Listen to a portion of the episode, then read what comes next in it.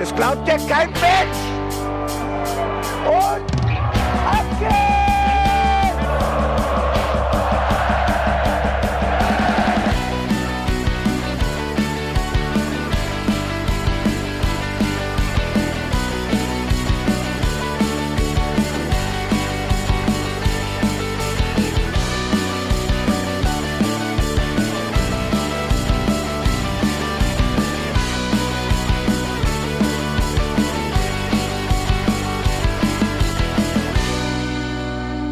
Hallo und herzlich willkommen zum Hinterhofsänger-Talk. Es ist Sonntag, das heißt, wir machen heute wieder unseren Podcast und wir sprechen über die Leistungen von Mainz 05, nicht nur gestern, sondern auch am Dienstag, denn am Dienstag gab es ja keine Folge zum DFB-Pokalspiel. Ich freue mich, dass dafür wie immer die kompetentesten Menschen in diesem Podcast an meiner Seite sind. Menschen!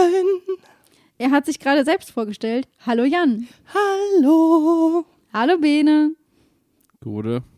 Ich möchte mal gerne sagen, es war berechtigt, dass wir am äh, Mittwoch keinen Podcast aufgenommen haben, weil ganz ehrlich, das Spiel hatte keinen Podcast verdient. Sehe ich genauso und ich kompensiere von der Stimmung etwas über, einfach um diese negativen Gefühle nicht an mich heranzulassen. Ist das wie, wie die Skala, die so weit links ist, dass sie dann schon irgendwie auf der anderen Seite rauskommt? Ich würde sagen, die, die Unlust ist so groß, dass die Motivation wiederkommt, habe ich das Gefühl. Das ist natürlich auch ein Matchplan. Ne? Also, das ist mein Matchplan. Ich habe so sehr keine Lust, dass ich schon wieder Bock kriege. Was? Nee, aber ich habe ehrlich gesagt Lust, heute zu podcasten und auch über diese Leistungen zu sprechen. Äh, versteht mich nicht falsch wir hätten auch ganz gut am Mittwoch über das Pokalspiel sprechen können und wir hätten auch heute nur über das Fürth-Spiel sprechen können. Aber wir nehmen das heute mal zum Anlass, um so ein bisschen auf beide Spiele zu gucken und auch so ein bisschen ja, über die Spiele hinauszugehen eigentlich. Mhm. Ja, weil ich würde auch sagen, es geht nicht nur um Bochum und es geht auch nicht nur um Fürth. Äh, für mich geht das ganze Thema sogar nicht mal nur um die Rückrunde bisher. aber ich weiß ja nicht, wie es euch geht, aber für mich hat das auch schon vor der äh, Winterpause angefangen. Wobei ein Spiel, ein Spiel. Ja, das hat im Grunde mit dem Frankfurt-Spiel, würde ich sagen, begonnen, oder? Ja, doch. Aber so über ein paar Dinge muss man auch äh, sprechen. Äh, die haben sich auch davor schon abgezeichnet, so ein bisschen. Ihr greift Gerade aber jetzt schon wieder vor. Ja, wir haben einfach Bock. Du merkst ja, wir wollen. Das ist ja das, das, das Schöne. Heute haben wir das Privileg, nicht nur über ein Spiel, sondern tendenziell über zwei Spiele und dann sogar noch in einem größeren Kontext darüber zu sprechen. Und das macht natürlich auch total Bock, weil du darfst debattieren. Und der Bene, übrigens, das ist ja so bei denen eine Familienkrankheit, dass äh, die debattieren ja alles. Steht die Butter genau mittig? Steht sie zu nah an jemand anderem? Das ist so Debattieren bei Berzens. Ganz, ganz wilde Debattierkultur. Leak aus Benes Privatleben. es wird darüber debattiert, bei wem die Butter am nächsten steht. Ja, Nein, man, man debattiert ähm, ums Debattieren. aber das wenigstens zu Ende. Die Diskussion wird bis zu Ende durchgeführt. bis einer weint. Bis ja? einer weint. Oder wütend den Raum verlässt. Ich hoffe, dass heute keiner von uns wütend den Raum verlässt, aber wir ziehen es auch knallhart durch. Trotzdem, bevor wir in die Diskussion reinstarten, muss ich euch erstmal fragen, wie geht's euch denn heute? Ist denn der Ärger der Woche abgeklungen oder seid ihr jetzt wieder, was Jan gesagt hat, mit dem Motivationsrat wieder am anderen Ende angekommen? Ja, ich bin tatsächlich angeschlagen. Ich habe angefangen wieder äh, im Zuge der Welle, quasi die Welle surfend, FFP2-Masken zu tragen. Und ich habe das vorher aus einem guten Grund nicht mehr getan, weil ich habe so einen leichten Hang zur Sinusitis. Sinusitis und ich gehen quasi Hand in Hand. Ist so eine Nasennebenhöhlenentzündung.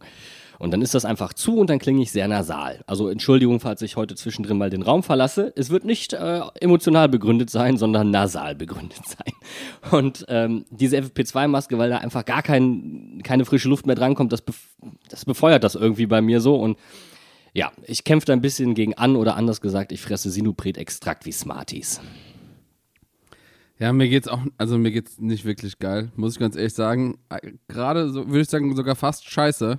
Gerade was mein, meine, meine Mannschaften angeht, die ich so ähm, supporte äh, im privaten Bereich, macht es mir keinen Spaß. Meinst du fünf? Zweimal richtig scheiße gefressen diese Woche. Und normalerweise ist es so, wenn Mainz verliert, dann gewinnen wenigstens die Packers. Jetzt verlieren aber auch die Packers. Und äh, ich habe mir die Nacht um die Ohren geschlagen, bis halb sechs ungefähr. Habe dementsprechend ähm, etwas später geschlafen, habe so bis um halb zwei gepennt heute und ähm, ich fühle mich nicht ausgeruht. Ich ähm, habe nicht wirklich ähm, Bock über generell Sport zu sprechen oder überhaupt nachzudenken. Und es ist einfach alles so ein riesiger Scheißehaufen, der einfach keine Freude macht. Dann mache ich das Bild doch noch rund. Ich bin weder angeschlagen noch übermüdet. Also ich gehöre zu den Menschen mit einem normalen Schlafrhythmus und ohne irgendwie Husten, Schnupfen, Heiserkeit. Äh, trotzdem hat mich die Woche ganz schön mitgenommen, weil ich habe mich ehrlich gesagt auf das Pokalspiel total gefreut. Ich war ja auch sonntags beim äh, der VfL-Podcast zu Gast und wir haben so ein bisschen über beide Spiele gesprochen und hatten eigentlich beide an das Spiel im Pokal die gleichen Anforderungen. Wir wollten nämlich beide, dass die jeweils unsere Mannschaft 2-0 in der Halbzeit macht, damit wir alle früh ins Bett gehen können. Ja, scheiße, hat überhaupt nicht funktioniert. Ich habe mich mittwochs noch richtig geärgert. Ich habe auf der äh, Arbeit richtig viel zu tun gehabt, habe noch überlegt, mache ich die Vorbereitung für den Podcast, gucke ich mir das Spiel nochmal an. Meine Laune war im Keller und ich hatte echt, dann sind noch alle Züge ausgefallen von Frankfurt zurück. Das hat mich auch noch genervt. Und dann dachte ich so, nee, also heute Abend wird es nichts mehr mit dem Podcast. Umso mehr Hoffnungen hatte ich vor Fürth, aber Fürth bleibt Fürth und Fürth ist nicht so meins, ne? Also Fürth bleibt Fürth in Fürth. Das muss man, glaube ich, dazu sagen. Und wenn Fürth in Fürth auch noch führt, dann ist komplett vorbei in Mainz. Warum ist es mit Fürth so? Warum immer die? Warum kann das nicht mal eine andere Mannschaft sein? Das ist jedes Mal dieselbe Geschichte. Naja, Bene, weil sie so selten in der ersten Liga sind. Das ist eigentlich ganz angenehm, finde ich. In der also, zweiten Liga war das genauso. Ja, okay, aber da sind wir ja jetzt schon länger nicht mehr. Deswegen äh, stell dir mal vor, das wäre eine Mannschaft aus der Bundesliga. Finde ich viel ärgerlicher. Viel, viel ärgerlicher. Mein erstes Bundesligaspiel, was ich jemals im Stadion gesehen habe, war von vierten, dritten die Eier von gegen mich quasi auch. Gegen dich persönlich. Ja. Die sind mit dem Plakat auf, aufgelaufen. Bene Engelberts, dein erstes Spiel. Das hier ist für dich. Du wirst ja, es gut. noch bereuen. Ich hab's ja, schon, hab's ja schon ein paar Mal erzählt. Das war das, das äh, Spiel, wo wir damals um den Aufstieg gespielt haben. 2001, 2002. I don't know. Vielleicht vertue ich mich jetzt auch ein Jahr oder so. Wo wir nicht gewonnen haben und nicht aufgestiegen sind danach, wegen einem Punkt. Ja, absolutes Lowlight in deinem Leben, würde ich sagen. ja. Aber ich, ich bin auch wirklich ehrlich, ich will mich gar nicht so sehr runterziehen lassen, weil ich nämlich eigentlich total Bock habe, über, die, über diese Situation zu reden. Ja. Denn wir haben seit langer Zeit mal wieder was zu nörgeln. Immer diese, Job, diese, diese Lobhudelei, das ist ja irgendwie auch langweilig. Ne? Immer dieses Klatschen, das tut ja auch irgendwann in den Ohren weh, braucht ja kein Mensch. In den Handflächen. Ich wollte gerade sagen, und die ah, Arme werden schwer. Der Nachteil ist natürlich, jetzt muss man in der Quarantäne wieder mit dem Trainieren anfangen, ne, weil die Arme und Hände nicht mehr trainiert sind vom ganzen Klatschen. Naja, passiert. Aber ich hatte gestern zwei Highlights und auch eine Theorie. Und zwar glaube ich, dass das ganze Matchglück, was wir hätten haben können, um in Fürth zu gewinnen, bei Danny Latzer gelandet ist. Mhm. Das hat irgendwie der Fußballgott an den falschen ehemaligen 05er überwiesen. Und der hatte ja gestern, auch wenn das jetzt kein Mainz 05 Fußball ist, aber ist ja unser ehemaliger Captain, einfach einen Sahnetag eingewechselt werden und zwei Tore schießen. Dani Latzak drunter macht das nicht. Also unter zwei Toren macht das einfach nicht. Zwei, drei oder gar nicht. Ja, so ist es. das ist ein klassischer Überperformer. ja, gut, er performt ja sonst auch gut. Aber Auf halt nicht, was Fall. Tore angeht. Ja, und Schalke ist oben dran. Also äh, da, zweite Liga ist richtig spannend, aber mal so richtig spannend. Darmstadt ist Tabellenführer, habe ich mir auch, auch kurz die Augen gerieben, als ich das gesehen habe. Ja, ja, und auch Werder auf einmal, ne, ist auch wieder reanimiert worden. Also, ähm, da kündigt sich ein ganz, ganz spannender, ein ganz spannendes Aufstiegsrennen an. Und der HSV hat St. Pauli geschlagen im Stadtderby. Also, mm. ja, es ist äh, ordentlich was drin. Und wir, wir reden haben, lieber über die zweite Liga sagen, anstatt über unsere Performance in der ersten wow. Liga. Hallo. Warum auch, ganz ehrlich? Es gibt so viele tolle Themen in Fußball Deutschland. Warum machen wir eigentlich einen 05-Podcast und keinen Fußball-Podcast? Aber, aber, wisst ihr was? Eine, eine Sache muss ich ja im, im Vorgriff jetzt nochmal auf, auf die Spielbesprechung sagen. Ich habe dem, dem vierter Kollegen im Bully Special gesagt, vielleicht könnt ihr euch ja was von Mainz abgucken. Scheint so, als wäre das nicht notwendig gewesen, sonst hätten die Vierter vielleicht schon vorher die Lektion gelernt oder so. Ah, ich habe da aber auch gestern dran gedacht, so ein bisschen dachte ich mir so, so als 05er hätte ich mir ja gesagt, weißt du was? Den, ich will einfach nicht, dass, dass, dass hier unsere Rekordrückrunde quasi noch überbieten. Den würge ich heute richtig ein rein. Also das war mein perfider Gedankengang. Also sehr asozial, aber ich finde ihn nachvollziehbar. Ja, ich habe also ich habe immer so ein mieses Gefühl, wenn ich schon die FUMS Spieltagsspende sehe und da stand ja drin, Fürth äh, hat keine Niederlage in 2022 und dann dachte ich schon, na, das wird auf jeden Fall ein großer Spaß. Und ich habe mich aber, und das war als eigentliche Highlight des Spiels, bevor wir dann ins Sportliche gehen, so verstanden gefühlt bei jeder Einblendung von Bo Svensson in, im, im Innenraum. Der hat geschimpft, der hat gegen das Fenster getreten, der hat sich so aufgeregt. Das fand ich wunderschön. Es musste Martin Schmidt zum Beruhigen in die Loge reingehen, weil Bo Svensson sonst alles auseinandergenommen hätte.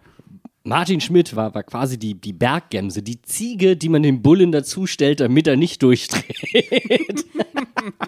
ich finde, das ist, das ist eher so wie dieses Tier-Yoga, weißt du? Das ist so Ziegen-Yoga. Zur zusätzlichen ja. Entspannung kommt dann noch ein Tier dazu. Aber das, ich hätte es einfach gerne gesehen, so, so richtig ausrasten im Innenraum. Das wäre auch cool gewesen, weil das wirklich das wiedergespiegelt hätte, wie es mir einfach ging. Ich war so angepisst. Bo war wir alle auf der Couch. Ohne, ich glaube, wir haben es ja auch getwittert. Aber äh, so wie Bo da eskaliert ist, so bin ich auch zu Hause. Ich nehme mir ja übrigens jedes Mal vor, so heute ruhiger. Heute, heute mal ruhig, Budde. Ne? Einfach mal wenig Blutdruck. Ne? Einfach mal ruhig, nicht so den engen Blick haben. Ja, und dann irgendwie puff. Dir fehlt einfach so ein Martin Schmidt. Ja, mir, mir fehlt die Bergziege für zu Hause. Demnächst setze ich mich neben dich und streichel dir das Bein. Ruhig, ja. Janni, ruhig. Ich, ich glaube, dann schlage ich aus. Ich wollte gerade sagen, das, das, gibt, das gibt Tote. Und bevor wir jetzt einfach diese, ich sag mal, dieses Bild noch weiter ausmalen, lassen wir es einfach, machen eine kurze Pause, trinken einen Schluck Wasser und dann sprechen wir über die sportlichen Leistungen von Mainz 05 in den letzten Wochen.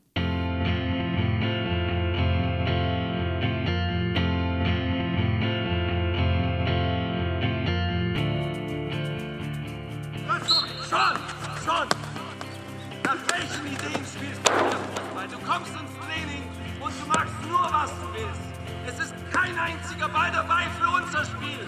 Es ist nur dein eigenes Spiel. Hier noch ein Trick, da noch ein Trick und hier noch eine Idee. Und keine einzige klappt davon. Mir steht's hier oben, ehrlich. Jeder spielt den Ball tief, aber du hast eine bessere Idee. Ja, die klappt auch easy. Hier könnt ihr hinterherlaufen. Spaß.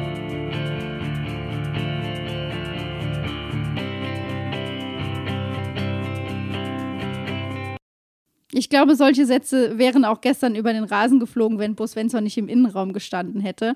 Es war auf jeden Fall wild und wir sprechen jetzt über das Spiel gegen Bochum und auch das Spiel gegen Fürth. Klassischer Doubleheader, so wie gegen Bochum vorher schon. Von Silke angekündigt. Ach ja, ich muss ja ganz ehrlich sagen, irgendwie die, diese beiden Spiele, irgendwie bilden sie ja so eine kleine Einheit, aber irgendwie, wir haben es ja eben auch schon gesagt, ist es auch so eine generelle eine, eine Sache, die sich über längere Zeit angedeutet hat, oder? Also so, so eine Negativität, die sich irgendwie so einschleicht. Ich weiß nicht, ob es eine Negativität ist, aber für mich sind es jetzt seit Berlin, und das war ja das, ich glaube, da sind wir uns alle einig, äh, eins der, wenn nicht das beste Bundesligaspiel in der, in der Mainz 05-Geschichte. Äh, das war vielleicht auch ein bisschen Gift für uns. Vielleicht hat die Mannschaft da gemerkt, wie gut sie sein kann und hat sich dann ein bisschen zu sehr darauf verlassen. Ähm, dann kam Frankfurt, das war nicht gut, da hat Bo sich selbst ganz schön in die Kritik genommen. Das hat er jetzt aber wiederholt getan. Ich frage mich manchmal, ob er äh, sich in die Kritik nimmt, um die Mannschaft aus der Kritik zu nehmen, wobei er natürlich schon auch die Mannschaft relativ deutlich anspricht. Ja, wir hören einfach mal in das rein, was er nach dem Spiel auf der PK gesagt hat. Wenn du so, du kannst nicht so in, in einem Bundesligaspiel gehen wie, wie wir halt äh, gegangen sind heute. Das war weit, weit weg von der richtigen Einstellung und das müssen wir natürlich hinterfragen. Äh, müssen auch hinterfragen, dass, ähm, ja klar haben wir ein, ein, Pokalspiel gehabt, aber das sah, äh, sah nicht gerade frisch aus, was wir, was die Spieler da heute gespielt haben. Also unterschiedliche Spiele und unterschiedliche Gründe. Ich beurteile jetzt heute das Spiel und, und ähm, In, in, in ein paar Tagen sind wir hoffentlich ein bisschen schlauer, was das angeht, weil es geht auch für uns da rauszukommen aus dieser Auswärtsserie und auch äh, äh, besser zu werden äh, beim nächsten Spiel. Aber genau jetzt muss ich sagen, dass ich extrem enttäuscht bin. Ähm, natürlich über die Niederlage, aber vor allem, wie wir, wie wir von der Haltung und der Einstellung zu diesem Spiel, ähm, wie wir das angegangen sind. Ich finde, Einstellung ist hier genau das richtige Wort. Und zwar habe ich mich auch gerade über die Einstellung gegen Bochum im Pokal sehr gewundert. Wir sind zwar Mainz 05 und der DFB-Pokal ist wirklich nicht unser Betrieb, sage ich mal. So das wie ist, Fürth. Das ist einfach nicht das, wo wir eigentlich ganz gut sind. Aber trotzdem hat mich die Einstellung der Mannschaft einfach gewundert. Und ich habe es am äh, Dienstag schon auf Twitter geschrieben. Ich würde mir einfach wünschen, dass Mainz 05 aktuell auf einem Meridian wandert, der sich genau zwischen dem Spiel in Bochum befindet und dem Spiel, was wir gegen Berlin gezeigt haben. Ja, es ist irgendwie ein bisschen komisch. Dann hast du Spieler, die neu für dieses Pokalspiel zum Beispiel reinkommen. Und ich habe jetzt auch nicht den Eindruck gehabt, als würden die besonders brennen, um irgendwie dieses Pokalspiel gut zu bestreiten. Äh, andererseits habe ich ähm, mir dann auch überlegt, wie kann es denn sein, dass man offensichtlich für die Bundesliga-Spieler schont, wie zum Beispiel Jeremiah St. Just, äh, ähm, ich meine, der war krank, äh, verletzt, kam erst rein, Belastungssteuerung, alles gut. Aber dass dann, selbst wenn man diese Spieler rausnimmt, wie auch zum Beispiel Aaron oder Johnny, dass dann halt das Spiel gegen Fürth quasi genauso aussieht. Das, ich verstehe halt nicht, das ist zweimal Minus. Ja, ich, ich würde da unterscheiden. Also einmal, dass man Spieler schont, kann ich irgendwo nachvollziehen. Ähm, das andere, dass die Spieler, die reingekommen sind, nicht gebrannt hätten, wäre ich vorsichtig. Also nehmen wir das Beispiel Stöger, der gegen Bochum quasi als zweite Spitze oder hängende Spitze aufgeboten wurde, was sich mir gar nicht erschlossen hat. Nicht seine Position. Absolut nicht seine Position. Und ähm, für mich gibt es andere Positionen, wo seit Wochen wirklich gewechselt werden muss, ähm, wo wirklich vieles im Argen liegt und woraus sich für mich übrigens die Probleme sowohl in der Offensive, wo wir momentan nicht treffen und eine geringe Effektivität zeigen, aber auch sowohl in der Defensive ähm, ja, gegenseitig bedingen. Weil wir haben ja auch eine hohe, eine hohe Anzahl an individuellen Fehlern, bei Spielern, ja, okay, bei manchen kennen wir es, aber bei anderen kennen wir es so halt nicht. Und ich glaube, es ist eine generelle Verunsicherung eingetreten. Kann ich auf jeden Fall so unterschreiben. Und ich würde jetzt auch noch mal sagen, Bene, also stell dir mal vor, was hier in Mainz los gewesen wäre, wenn am Dienstag dieselbe Elf wie am Samstag auf dem Platz gestanden hätte. Dann wäre aber auch Alarm gewesen. Ich sag, ich sag nicht, ich sag nicht, dass ich dieselbe Elf hätte äh, aufstellen äh, wollen. Ich fand es nur faszinierend, auf welchen Positionen Spieler äh, geschont wurden teilweise und dann zum Beispiel aber ein Robin Zentner spielen darf, obwohl er außer Form ist und das macht man ja ab und zu ganz gerne mal, anderer Wettbewerb, hätte man Finn Dahmen zum Beispiel mal bringen können. Und dass auf diese Position genau, wo wir auch eine Person haben, die ein bisschen wackelt und die gerade nicht so formstark ist, dass er genau zum Beispiel durchspielen darf.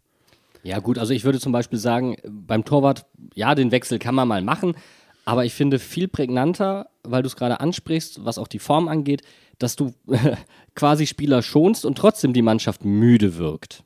Und ja. das ist ja etwas, was ähm, ich glaube nicht, dass es klassischerweise an der Belastungssteuerung liegt, ähm, sondern dass es vielleicht auch so ein bisschen ja, an der mentalen Belastung liegt. Die Mannschaft hatte ja in der Hinrunde schon gesagt, okay, äh, wir hätten gern, wenn wir ein gewisses Ziel erreichen, eine längere Winterpause. Die haben sie ja bekommen, sie haben das Ziel erreicht. Scheinbar war die Pause vielleicht nicht lang genug. Ähm, und da ist natürlich, da beißt sich so ein bisschen die Katze in den Schwanz, ähm, weil es ist auch so ein Stück selbstgewähltes Schicksal, weil du halt einen kleinen Kader hast. Die Sache ist die, ähm, das, was du eben gerade eben gesagt hast mit der Winterpause, das ist mir auch schon aufgefallen. Die Mannschaft kam quasi müde aus der Winterpause zurück. Also das hat sich so angefühlt, als wäre da keine Erholung gewesen. Da hat die ganze Frische gefehlt. Da irgendwie, es hat sich so angefühlt, als wenn die, dieses, äh, diese Rückrunde einfach noch weitergehen würde. Ja. Äh, äh, ähm, Hinrunde, Entschuldigung. ja die, wenn, wenn, die Rückrunde ist ja quasi so weitergegangen und äh, lief gut in die ja. Hinrunde bis dann äh, in die Winterpause hinein. Ähm, vielleicht haben sie auch einfach die Winterpause nach hinten jetzt ein bisschen verlängert mental und starten jetzt nach der Mhm. Länderspielpause wieder voll durch. Länderspielpause äh, und sich wieder erholen, das hatten wir in der Hinrunde übrigens. Ähm, das kennen wir ganz gut. Also ich, ich glaube, man muss das auch mal vorne wegstellen. Wir sind auf, ich glaube, Platz 10, wir sind im gesicherten Mittelfeld, wir haben genug Platz nach unten. Warum wir über einige Punkte sprechen müssen, ist einfach, weil sie sich schon vor der Winterpause angekündigt haben, sich jetzt durchgezogen haben und weil es Warnsignale sind und weil Bosi selbst auch sehr hart anspricht. Das heißt, es ist auch Anlass genug für uns, sie mal anzusprechen. Und ich glaube, wir, wir müssen auch ein klein wenig dem harten Negativtrend mancher Fans entgegenwirken, die sagen, oh, ist das Bayer Lorzesk hier. Ähm, nur weil das jetzt in Franken stattgefunden hat, das Spiel, heißt das ja noch lange nicht, dass es Bayer Lorzer war, ne? Wir sitzen hier immer auf der Couch, möchte ich mal anmerken. Egal wie die 05er spielen, die Couch ist immer offen und wir haben hier einen Feel-Good-Place und hier wird über alles diskutiert, hier darf man alles sagen. Man darf nur nicht richtig scheiße sein. Ist, äh, ist vollkommen, vollkommen legitim. Ich wollte, wollte gerade nochmal äh, auf das, was du äh, sagst, eingehen, Janni. Und zwar, natürlich ist nicht alles negativ, aber es ist halt auch nicht alles positiv, himmelhoch jauchzend. Und ähm, irgendwie habe ich das Gefühl, uns Mainzern ist so ein bisschen die Mitte abhanden gekommen. Das, was du vorhin auch gesagt hast, Felicitas, weißt du? Ähm, zwischen total scheiße und äh, das beste Spiel der Vereinsgeschichte, da liegt halt was dazwischen und irgendwo muss man sich halt auch mal einpendeln und es kann nicht jede Saison Europapokal oder Abstieg sein. Einfach Kann mal nicht. im Hype-Train die Notbremse ziehen hier.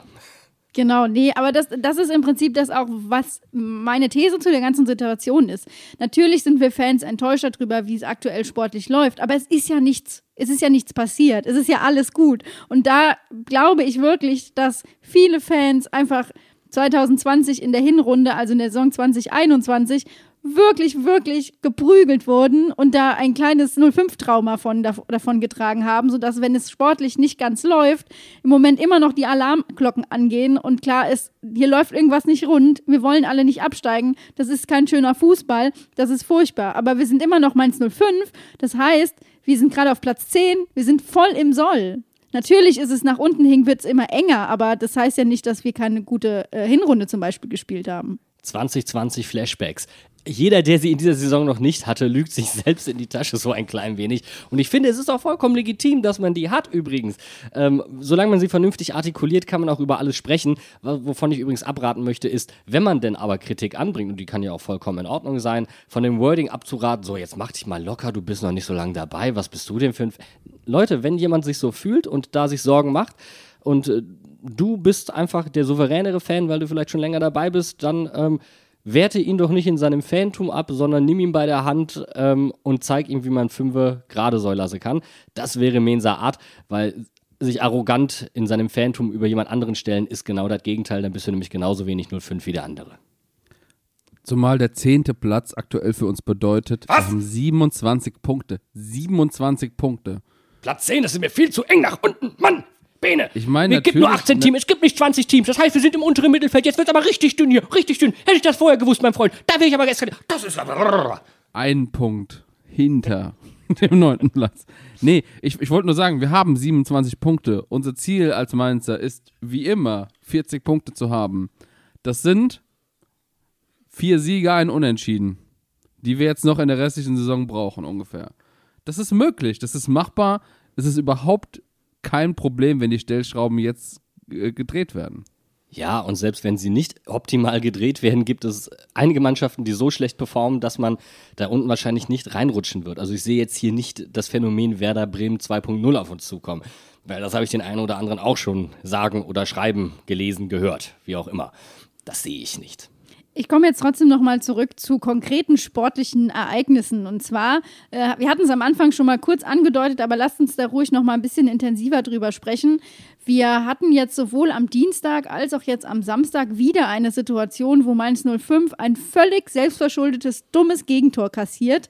Wir hatten jetzt dreimal hintereinander richtig dumme Elfmeter. Am Dienstag war es Barrero mit dem offensichtlichen Trikotzerrer direkt vom Schiri. Und dieses Mal hatten wir ein, ja, sag ich mal, wunderbar verwandeltes Eigentor von Stefan Bell. Das hat auch was mit mangelndem oder mit Unsicherheit zu tun, oder? Unsicherheit ist das Stichwort. Ähm, da würde ich gerne einhaken. Ähm, unterbrecht mich gerne. Ich werde zu einem kleinen Monolog ansetzen. Ich halte mich bereit. Ja, sehr gut. Direkt erstmal unterbrochen. weil ich würde gerne in der Offensive starten, weil ähm, wir haben immer noch eine sehr gute Defensive, sind nach wie vor die zweitbeste Defensive der Liga.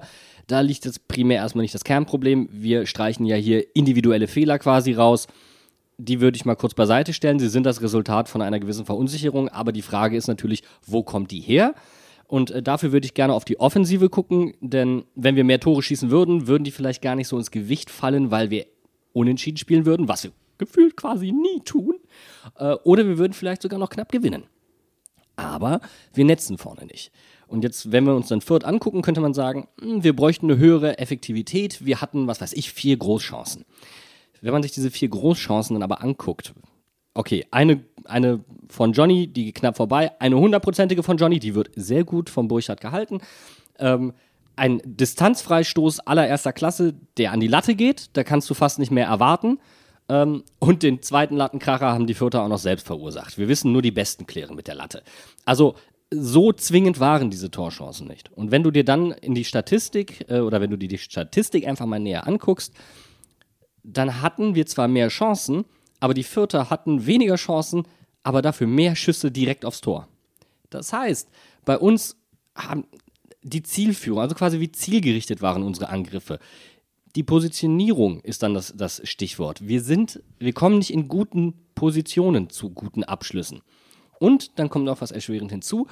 Häufig treffen unsere beiden Stürmer, Unisivo und Johnny Burkhardt, zurzeit falsche Entscheidungen.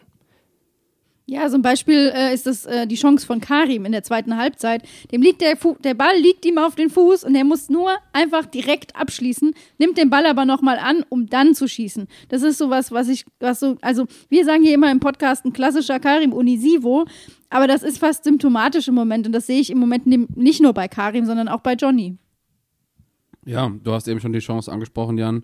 Die Johnny hat die hundertprozentige wo, wo jeder sich denkt, okay, dann mach doch noch zwei Schritte, dann hast du einen viel besseren Winkel aufs Tor. Der Torwart kann das nicht mitgehen in der Form. Ähm, stattdessen äh, schließt er direkt ab. Ja, es ist halt einfach, es ist halt einfach bitter. Es ist halt einfach verdammt bitter. Und das würde ich halt zusammenfügen unter dem Aspekt Klarheit im letzten Drittel. Letztes Drittel meint unsere Angriffszone quasi, also Abwehr, Mittelfeld, letztes Drittel Angriffszone. Und ich habe, pass auf, ganz kurz, ich, ich grätsch mal kurz rein. Ich habe das Gefühl, dass die Sachen, die äh, Szenen, die vielleicht in den ersten 15 Saisonspielen reingegangen sind, gerade bei unseren Stürmern, die Tore, dass die aktuell nicht fallen. Dem würde, würde ich absolut zustimmen. Ähm, aber diese mangelnde Klarheit im letzten Drittel, äh, die liegt für mich ähm, zum einen daran, dass häufig falsche Entscheidungen getroffen werden im letzten Drittel, aber auch zum Teil davor. Ähm, und die ist für mich zurückzuführen und das ist diese allgemeine Verunsicherung, um die wir jetzt hier die ganze Zeit so ein bisschen rumtanzen, ähm, die im Herzstück der Mannschaft in, in, entsteht, also im Zentrum wirklich. Und da haben wir drei Spieler. Das eine ist Lee, das andere ist Stach und das andere ist dann äh, Leo Barrero. Beziehungsweise Djanga. Ja, aber in letzter Zeit sind es Leo und ähm, und Lee. Und Lee eigentlich permanent. Und wir haben momentan ein Problem auf den Achterpositionen. Klingt jetzt erstmal blöd, ist aber leider so. Ähm, Barrero zum Beispiel, und hier zitiere ich gerne Bo, weil er hat es in der Hinrunde sehr, sehr deutlich angesprochen, sehr unruhig am Ball. Unnötige Ballverluste, technische Fehler. Und das führt dazu, dass Leo häufig auch Angriffe verstolpert häufig gute Situationen nicht richtig erkennt, den Ball nicht weitergeleitet bekommt. Dinge, die er übrigens in der Rückrunde äh, unter Svensson ganz gut hinbekommen hat, in der letzten Rückrunde, in der legendären. Ich möchte übrigens hier auch nochmal den Torschuss von Johnny als Beispiel nehmen, weil Leo Barrero da am Ball vorbeitritt und deswegen kommt Johnny überhaupt erst in die Position zum Abschluss. Ey, also wenn es so entsteht, ist ja auch okay, ne? Aber ich ähm, wollte es nur sagen, weil das ist halt ein Beispiel, an was wir uns jetzt gerade akut erinnern können. Ja, total. Also, das sind halt so die Momente. Leo Barrero gerade nach vorne. Klar, es gab auch diese Elfmetersituation, aber nach vorne ist sein Hauptproblem. Bei Lee ist das aber andersrum. Bei Lee ist nicht nach vorne das große Problem, bei Lee ist nach hinten das große Problem. Und gerade das Pressingverhalten, es ist teilweise taktisch, ja, man kann wild sagen, ähm, man kann auch sagen ungestüm. Es hat so ein bisschen was von ähm, äh, Pablo de Blasis, nur Pablo de Blasis hat eine Reihe weiter vorne gespielt und konnte damit was Überraschendes bewirken. Eine Reihe weiter hinten kann das wirklich zum Verhängnis werden. Ich wollte gerade sagen, so ein Pablo de Blas ist so ein frischer Wind von außen, wäre vielleicht im Moment gar nicht das Verkehrteste, was wir brauchen könnten. Aber wir haben es ja auch schon in der Vergangenheit öfter angesprochen, gerade was Lee defensiv auch in der ersten Halbzeit macht. Das ist teilweise vogelwild. Er läuft da auch in den falschen Räumen rum, ähm, sieht nicht gut aus wir haben es ja auch schon thematisiert, in der zweiten Halbzeit fängt er sich ja in der letzten Zeit wirklich wieder und macht echt einen guten Job. Aber ich finde gerade Barrero und Lee sind auch so Indikatoren dafür, dass wir zum Beispiel am Samstag unheimlich viele lange Bälle gespielt haben, die einfach rausgepölt wurden in der Hoffnung, dass sie irgendwo ankommen. Und es war entweder keiner da oder sie waren schlecht geschossen.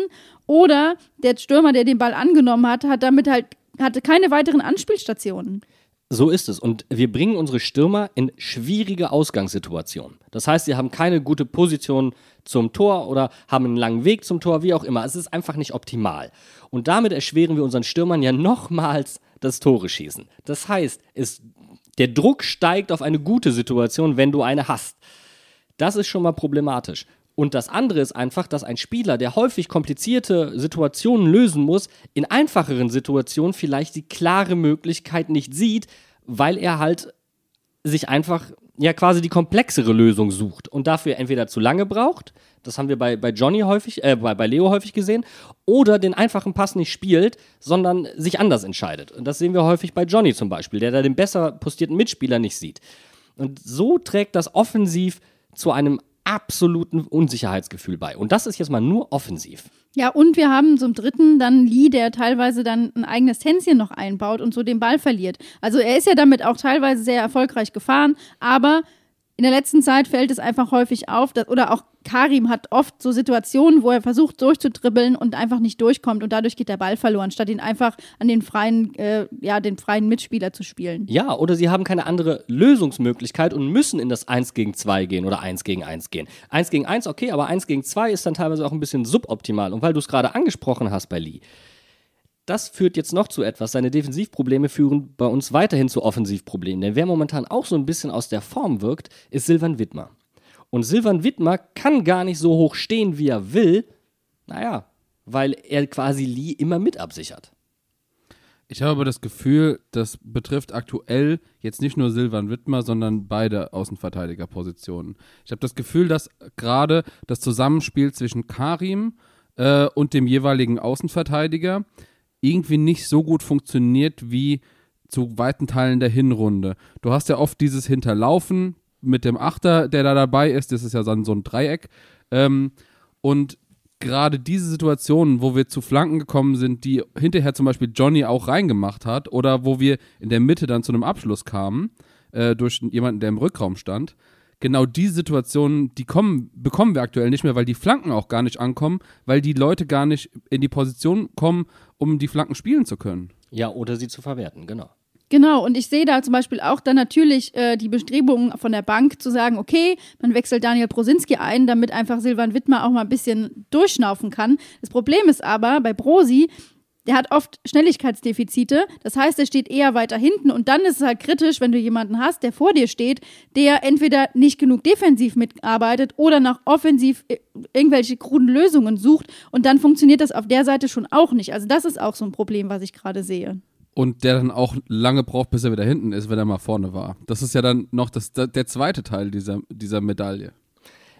Alles total richtig. Und deswegen, und dann nochmal auf Fürth geguckt, das macht, da lief quasi alles übrigens über die linke Seite. Sehr, sehr viel über Aaron. Also wirklich sehr, sehr viel. Einfach weil das Zusammenspiel Wittmer und auch Lee und dann auch vorne Johnny, Karim, wie auch immer, das hat gar nicht mehr harmoniert. Das war lahm und Fürth hat uns wirklich auf den Flügeln platt gemacht. Fertig. Da haben wir kein Land gesehen. Und dann, Anton, Anton Stach ist nur noch am Löcherstopfen. Dann baut der mal einen Fehler ein. Ist vielleicht mal ein Schritt zu spät. Unsere, unsere, und das, das färbt halt einfach auf das restliche Kollektiv dann halt auch ab. Du merkst, ein Achter ist vielleicht unsicher, den spiele ich vielleicht nicht im Spielaufbau an. Das mag unterbewusst sein, das ist egal. Aber dann spielst du einen anderen Risikopass und das hatten wir bei Musa und Cher, die zusätzlich noch aus einer Pause herauskommen. Die Bälle kommen auf einmal nicht an. Die Spieleröffnung funktioniert nicht richtig. Ab dem Moment bist du komplett aus dem Rhythmus. Und Wiedmer, ja. ja, und Wiedmer hat zum Beispiel keine Pause bekommen. Der hat durchgespielt, Pokal und so weiter und so fort. Also, dass der irgendwann auch mal auf dem Zahnfleisch geht, ist total klar. Das ist auch noch der, der am meisten läuft bei uns. Und da kommt die Diskussion, die wir vor zwei Wochen, glaube ich, hatten, äh, jetzt wieder zum Tragen. Wir brauchen auf den Außenverteidigerpositionen Leute, die man bringen kann, die für Entlastung sorgen. Deswegen zum Beispiel auch eine Verpflichtung von einem Cassie. Und deswegen habe ich immer noch die Hoffnung, dass Ronald Pierre Gabriel wieder zurückkommt, ähm, um hinter Silvan Wittmer quasi jemand zu sein, den man mal bringen kann, wenn der mal gerade ein Formtief hat, was ja zu jeder, zu jedem Spieler mal einfach dazugehört. Du kannst nicht immer 100% performen. Und da kommen wir zu einer Diskussion, Bene, die wir natürlich auch schon jetzt länger führen und die sich immer weiter aufdrängt. Und das ist eben das, die Frage, ist der kleine Kader, den wir haben, eine gute Entscheidung oder ist es das, was uns jetzt gerade auf die Füße fällt? Ja, teilweise würde ich sagen. Also die Frage ist komplett berechtigt, aber es kommt ja hinzu, dass nicht nur aufgrund der kleinen Größe des Kaders wenig rotiert wird, es wird ja generell eher wenig rotiert. Ähm, und dann kommen noch Verletzungen obendrauf. Also das ist ja ein das hat ja doppelten Einfluss quasi. Also da muss man die Trainer auch ein Stück weit in Schutz nehmen, aber das sollte man mitbedenken. Aber trotzdem wird ja eher wenig rotiert. Und da fragst du dich halt schon, ähm, ist das irgendwo Vertrauen an der falschen Stelle? Weil schlechte Leistungen haben momentan quasi keine personellen Konsequenzen für die Spieler, die auf dem Platz stehen. Und das ist bei so einem kleinen Kader natürlich ein zusätzliches Problem, weil stell dir mal vor, du stehst hinten dran, bist ein Spieler aus der zweiten Reihe, kleiner Kader und du spielst trotzdem nicht. Weil die Wechsel, wer eingewechselt wurde, wann eingewechselt wurde, das hat sich ja, wir haben es ja statistisch aufgearbeitet, sehr geglichen.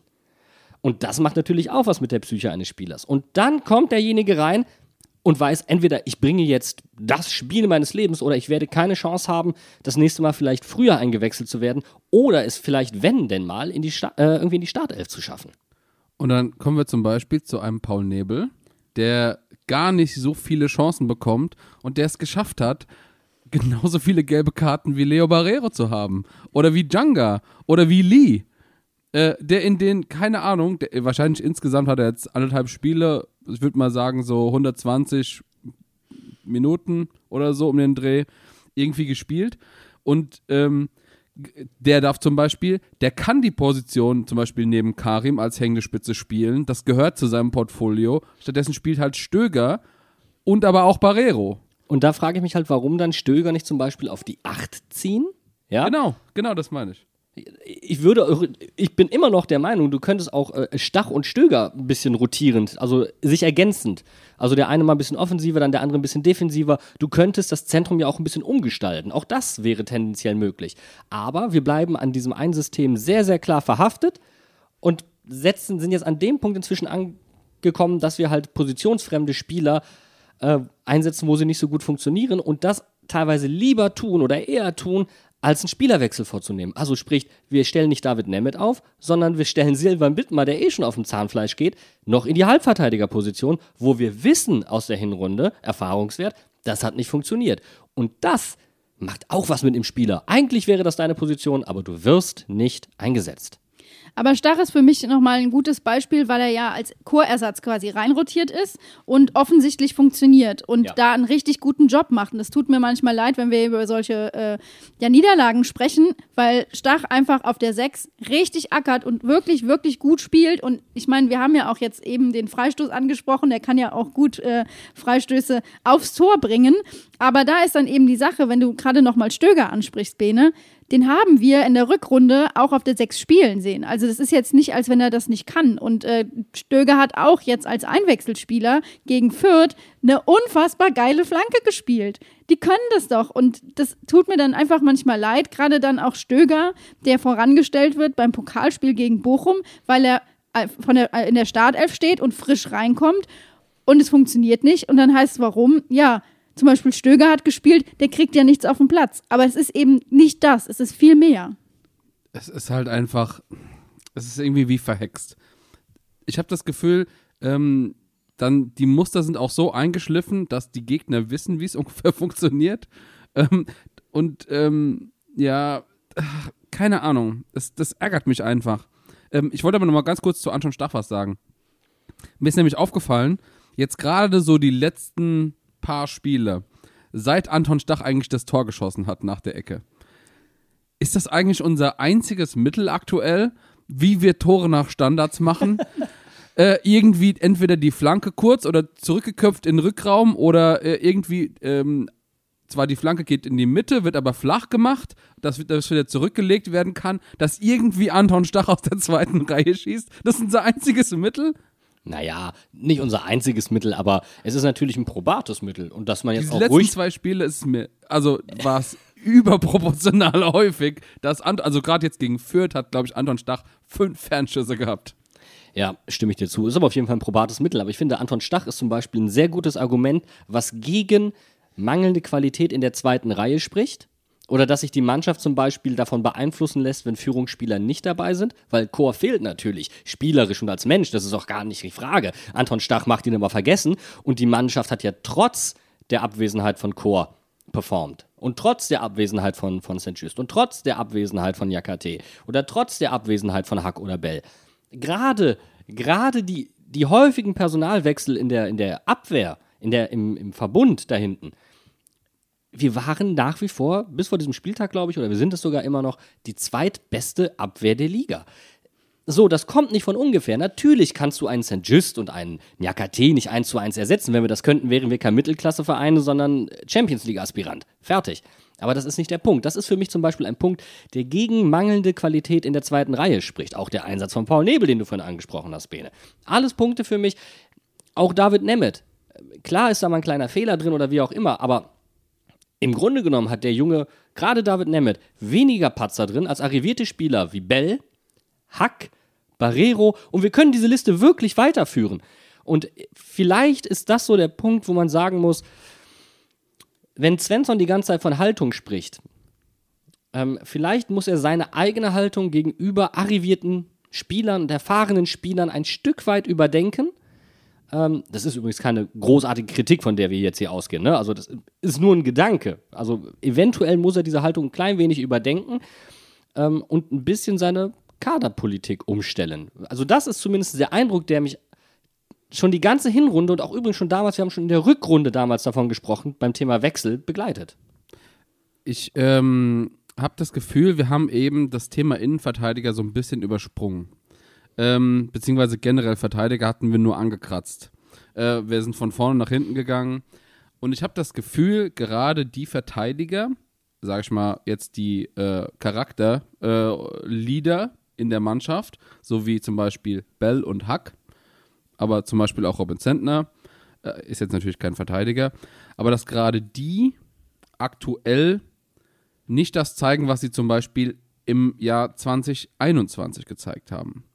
Also Stefan Bell kam zurück, hat eine Mörderleistung gezeigt. Alexander Hack hat überragend gespielt, zum Beispiel auch gegen Bayern, komplett Lewandowski rausgenommen. Ja. Das waren richtig geile Spiele und wir, wir haben gesehen, dass sie es können. Aber wir haben auch in den Saisons vorher oft gesehen, dass sie mal Leichtigkeitsfehler machen, dass sie mal über lange Zeit das Niveau eben nicht halten können.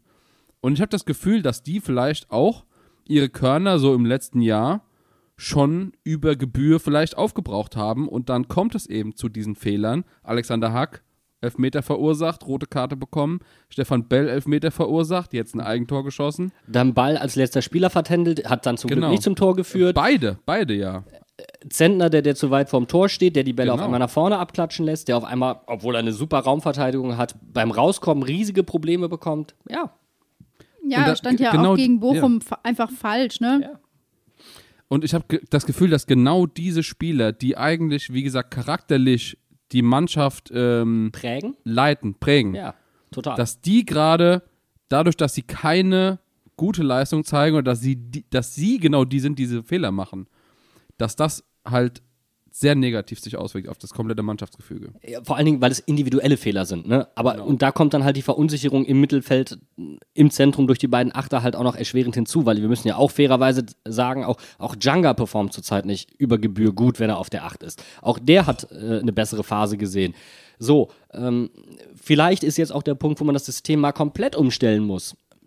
Einfach, um mal was anderes zu machen, vielleicht auch, um die Mannschaft mal auf andere Gedanken zu bringen, vielleicht, um aus den bisherigen Mustern ein klein wenig auszubrechen keine Ahnung, das können wir ja überhaupt nicht entscheiden. Das ist ja etwas, was fernab unserer, äh, unserer Kompetenzen liegt. Wir können halt einfach nur sagen, wie es auf uns wirkt. Und das ist halt einfach der Punkt. Ich glaube auch, nicht nur können diese Spieler dem Anspruch der Fans, dem Anspruch von Bo eventuell nicht ganz zu, gerecht werden, sie können ja vor allen Dingen ihrem eigenen Anspruch nicht ganz gerecht werden. Weil als erfahrener Spieler, wenn dir solche Fehler unterlaufen, das hast du gesehen, wie Bello da gesessen hat. Hast du gesehen, wie, wie Haki da in, in Leipzig im Tunnel gestanden hat. Ja, das, sind, das macht ja was mit dem Spieler. Und sie dann auch mal rauszurotieren, ist keine Degradierung, sondern ist auch einfach mal ein Schutzmechanismus. Und es dann mal diese Last, die sie die ganze Zeit tragen, weil sie wirkliche Leader sind, weil sie vorweggehen, auf andere Schultern, auf jüngere Schultern oder auch einfach auf andere Schultern zu verteilen, ist ein probates Mittel. Ja, und da haben wir zum Beispiel auch gesehen, was passiert ist, als Musa wieder reinkam, als Musa wieder dabei war. Der trägt ja auch als Kapitän die Mannschaft mit und er ist ja auch eine ganz wichtige Säule in unserer Abwehr. Ich wollte noch mal was zum Thema Systemumstellung sagen. Wir haben das jetzt oft beobachtet mit dem ähm, 3-5-2, was wir spielen, wie auch Gegner sich darauf einstellen. Entweder das System komplett spiegeln oder einfach das Zentrum so überladen, dass wir nur noch über Außen spielen können oder auf wir eine dann Seite. verlieren, genau, es ja. ist immer das gleiche Muster, dass wir irgendwo in einem Ort, sag ich mal, eng gestellt werden, damit wir die andere Seite benutzen können. Und da ist, also, wir haben jetzt schon mehrfach gesehen, wie man unser System leicht, Knackt, ja. ja. leicht ausspielen kann. Und wenn dann noch dazu kommt, dass du erstens immer auf dieselben Spieler zurückgreifst greifst und zweitens spät wechselst und wenn dann halt auch verlässlich sag ich mal, das Personal bringst, was du sonst auch immer bringst, dann wird es einfach schwer. Und ich habe so ein bisschen die Hoffnung, dass, äh, ich meine, Bo sagt es oft, dass sie sich die Sachen angucken müssen, dass sie sich überlegen müssen, was ist falsch gelaufen, dass sich das Trainerteam das selber oder vor allem er sich das selber ankreidet. Und Bo ist halt erst seit einem Jahr Bundesliga-Trainer. Der hat auch bestimmt noch was zu lernen. Ja. Aber ich habe einfach wirklich die Hoffnung, dass diese zwei Wochen Länderspielpause für uns genau zum richtigen Zeitpunkt kommen, um zu sagen, wir gucken uns jetzt mal wirklich dezidiert an, warum hat das nicht funktioniert und was vielleicht, die haben von ihren Spielern alle Daten. Es muss doch irgendwo auch gesundheitlich zu sehen sein, dass die Spieler überspielt sind. Das sind doch auch keine Daten, die medizinisch nicht belegbar sind, oder? Naja, mentale Ermüdung siehst du nicht zwangsläufig, Ja. da bist du auf die Kommunikation angewiesen und dass die Mannschaft sich eine längere Winterpause erbeten hat, spricht schon dafür. Ähm, die Pausen werden immer kürzer, du hast Nationalmannschaft noch dabei, du hast auch natürlich, weil du gute Spieler hast wie Wittmer, der hat ja auch noch für die Schweiz durchgespielt, das sind ja noch mehr Spiele. So, da merkst du, da wird's dünn und ähm, ja, das ist, das ist dann zum Teil wieder der Nachteil bei den ganzen vielen Vorteilen, die ein kleiner, kleiner Kader mit sich bringt, das resultiert halt einfach daraus. Ich sag nur, ähm, genau, der Kader ist das Problem. Die ähm, kurze Rück äh, die, die kurze Pause äh, zwischen der Hin- und Rückrunde. Das haben alle Mannschaften. Die Länderspielpausen, die Spieler, die abreisen und sowas natürlich jetzt mal mehr, mal weniger. Aber das haben, sind ja nicht wie die einzigen, die diese Probleme haben.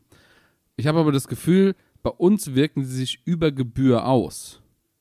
Aktuell einfach. Und ähm, da muss man einfach ein Auge drauf haben. Ich habe die, die Hoffnung, ähm, äh, beziehungsweise ich, ich glaube zu wissen, dass äh, ja auch mentale Coaches eingesetzt werden und dass da Leute bei der Mannschaft sind, die ihnen da quasi helfen können und dass das da eben auf einen guten Weg gebracht wird.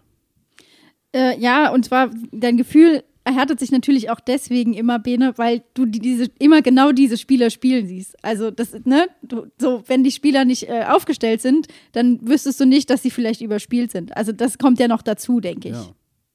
Ja, aber es gibt einen riesigen Unterschied. Also deswegen, es wirkt ja teilweise Bayerlorzesk, ist ein bisschen übertrieben, ne? Also ich Nichts, meine, nichts, nichts im Leben kommt an das Spiel ran, was wir unter Bayer Lorzer gespielt haben. Entschuldigung. Nein, natürlich nicht, aber das Gefühl, es fühlt sich so an. Ne? Das ist halt das Problem an der Kiste. Aber es gibt einen riesigen Unterschied.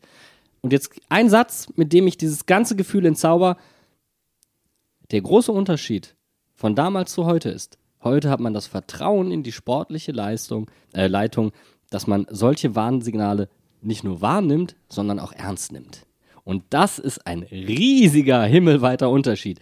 Und egal, ob Bo Svensson, das fand ich einen sehr, sehr schlauen Satz, auch noch lernen muss, weil er erst seit einem Jahr Profitrainer ist in dem Sinne, weil er, naja, zweite Liga, Österreich, okay, mal hingestellt, aber auf dem Niveau, klar muss der noch lernen. Vollkommen okay. Klar muss Babak auch noch lernen. Klar müssen die beiden auch ein bisschen ruhiger werden. Die können sich nicht verhalten wie Buddy auf der Couch. Das geht nicht. Das müssen die auch erst begreifen. Und das ist halt, ich freue mich eher darüber, dass ich sehe, was das mit Bo macht, dass der da auf der Pressekonferenz in Fürth sitzt, wie ich am Mittwoch nach dem Spiel im DFB-Pokal hier am Podcast-Mikro gesessen hätte. Das macht ihn nahbar, das macht ihn, das, das macht ihn sympathisch, das macht ja was mit dem Mann. Der nimmt das ja wahr.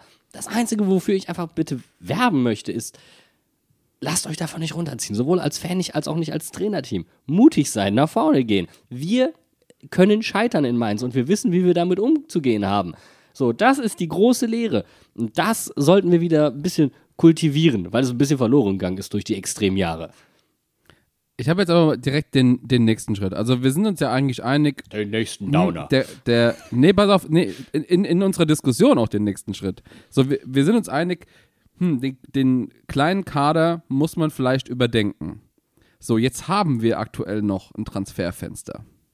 Es ist die Möglichkeit da, sich vielleicht auf gewissen Positionen noch zu verstärken. Welche Positionen wären das? Und warum ist es die Stürmerposition? Danke, Bene. Ich musste so lachen, als mir diese Frage am Sonntagabend beim Bochum-Podcast gestellt wurde.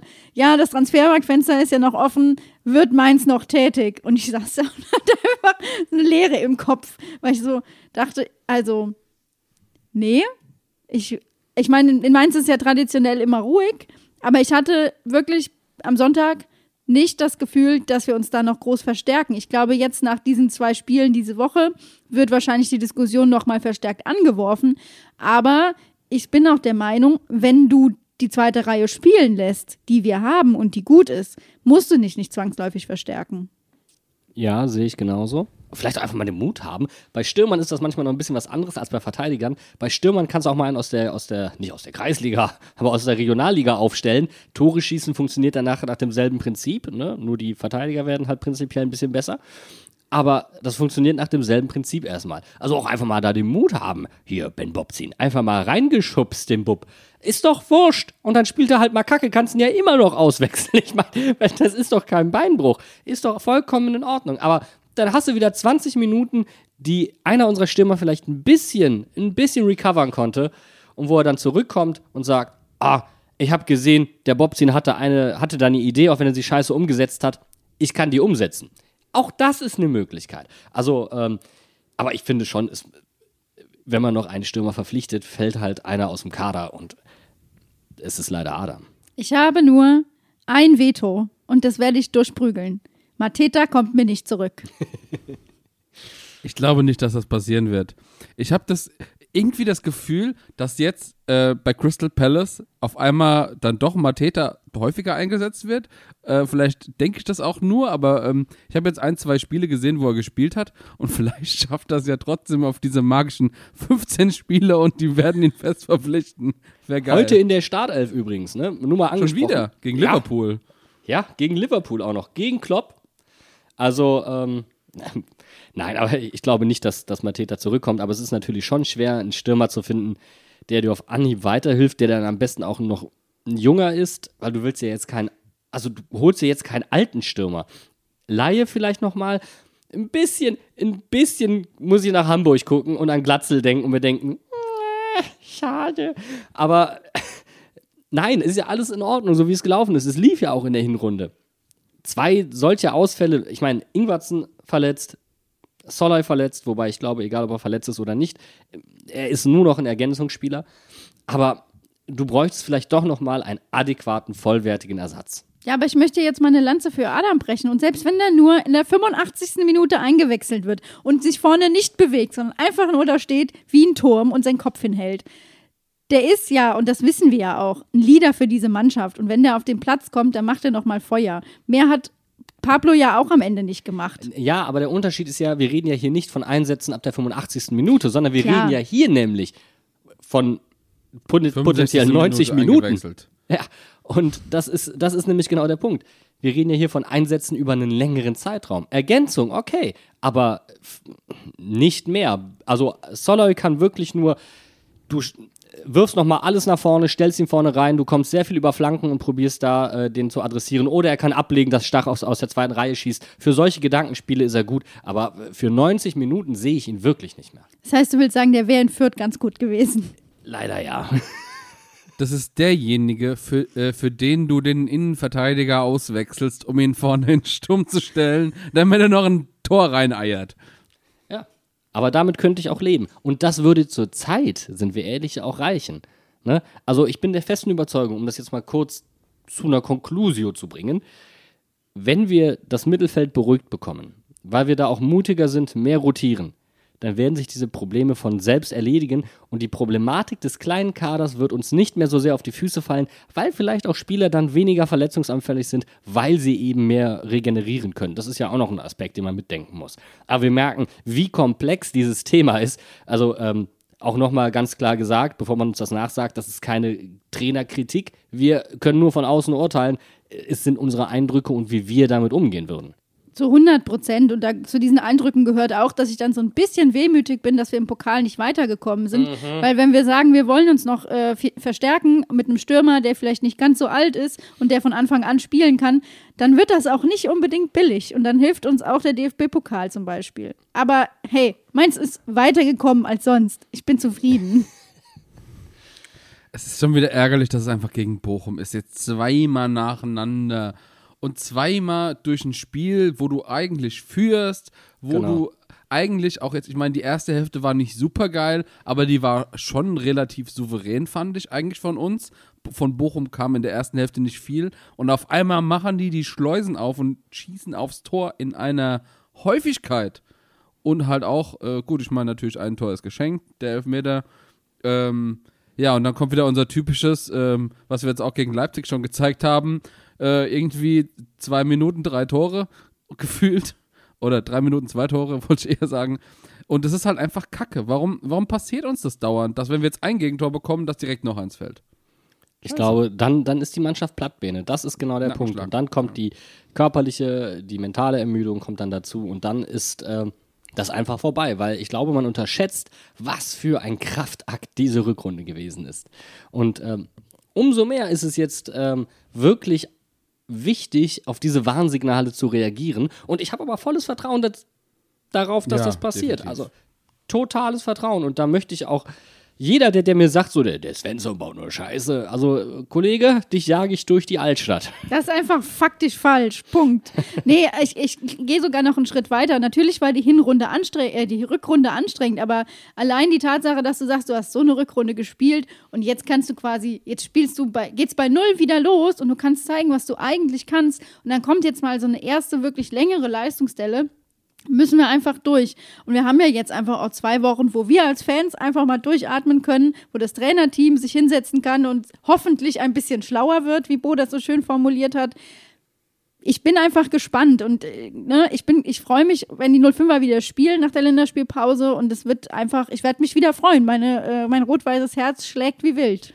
Und man vergisst ja die ganze Zeit, wir haben ja das erste Spiel gegen Bochum gewonnen. Das heißt, wir haben ja drei Punkte in der Liga geholt, auch wenn es nicht schön war. So, also wir haben ja nicht zwangsläufig eine Ergebniskrise, aber, und das haben wir ja schon vor der Winterpause gesagt, wir haben gerade den Hang zu einer leichten Leistungskrise. Und das hat sich übrigens auch vor Hertha ein klein wenig angekündigt. Und man muss auch dazu sagen, wir haben als nächstes wieder ein Heimspiel. Das ist immer gut für uns. Und wir haben jetzt von diesen, von diesen vier Spielen in diesem Jahr drei auswärts gehabt und dementsprechend ähm, das nächste ist wieder ein Heimspiel. Bessere Zeiten kommen. Auf jeden Fall. Und was wir auch bedenken müssen, das wird mein Abschlusssatz.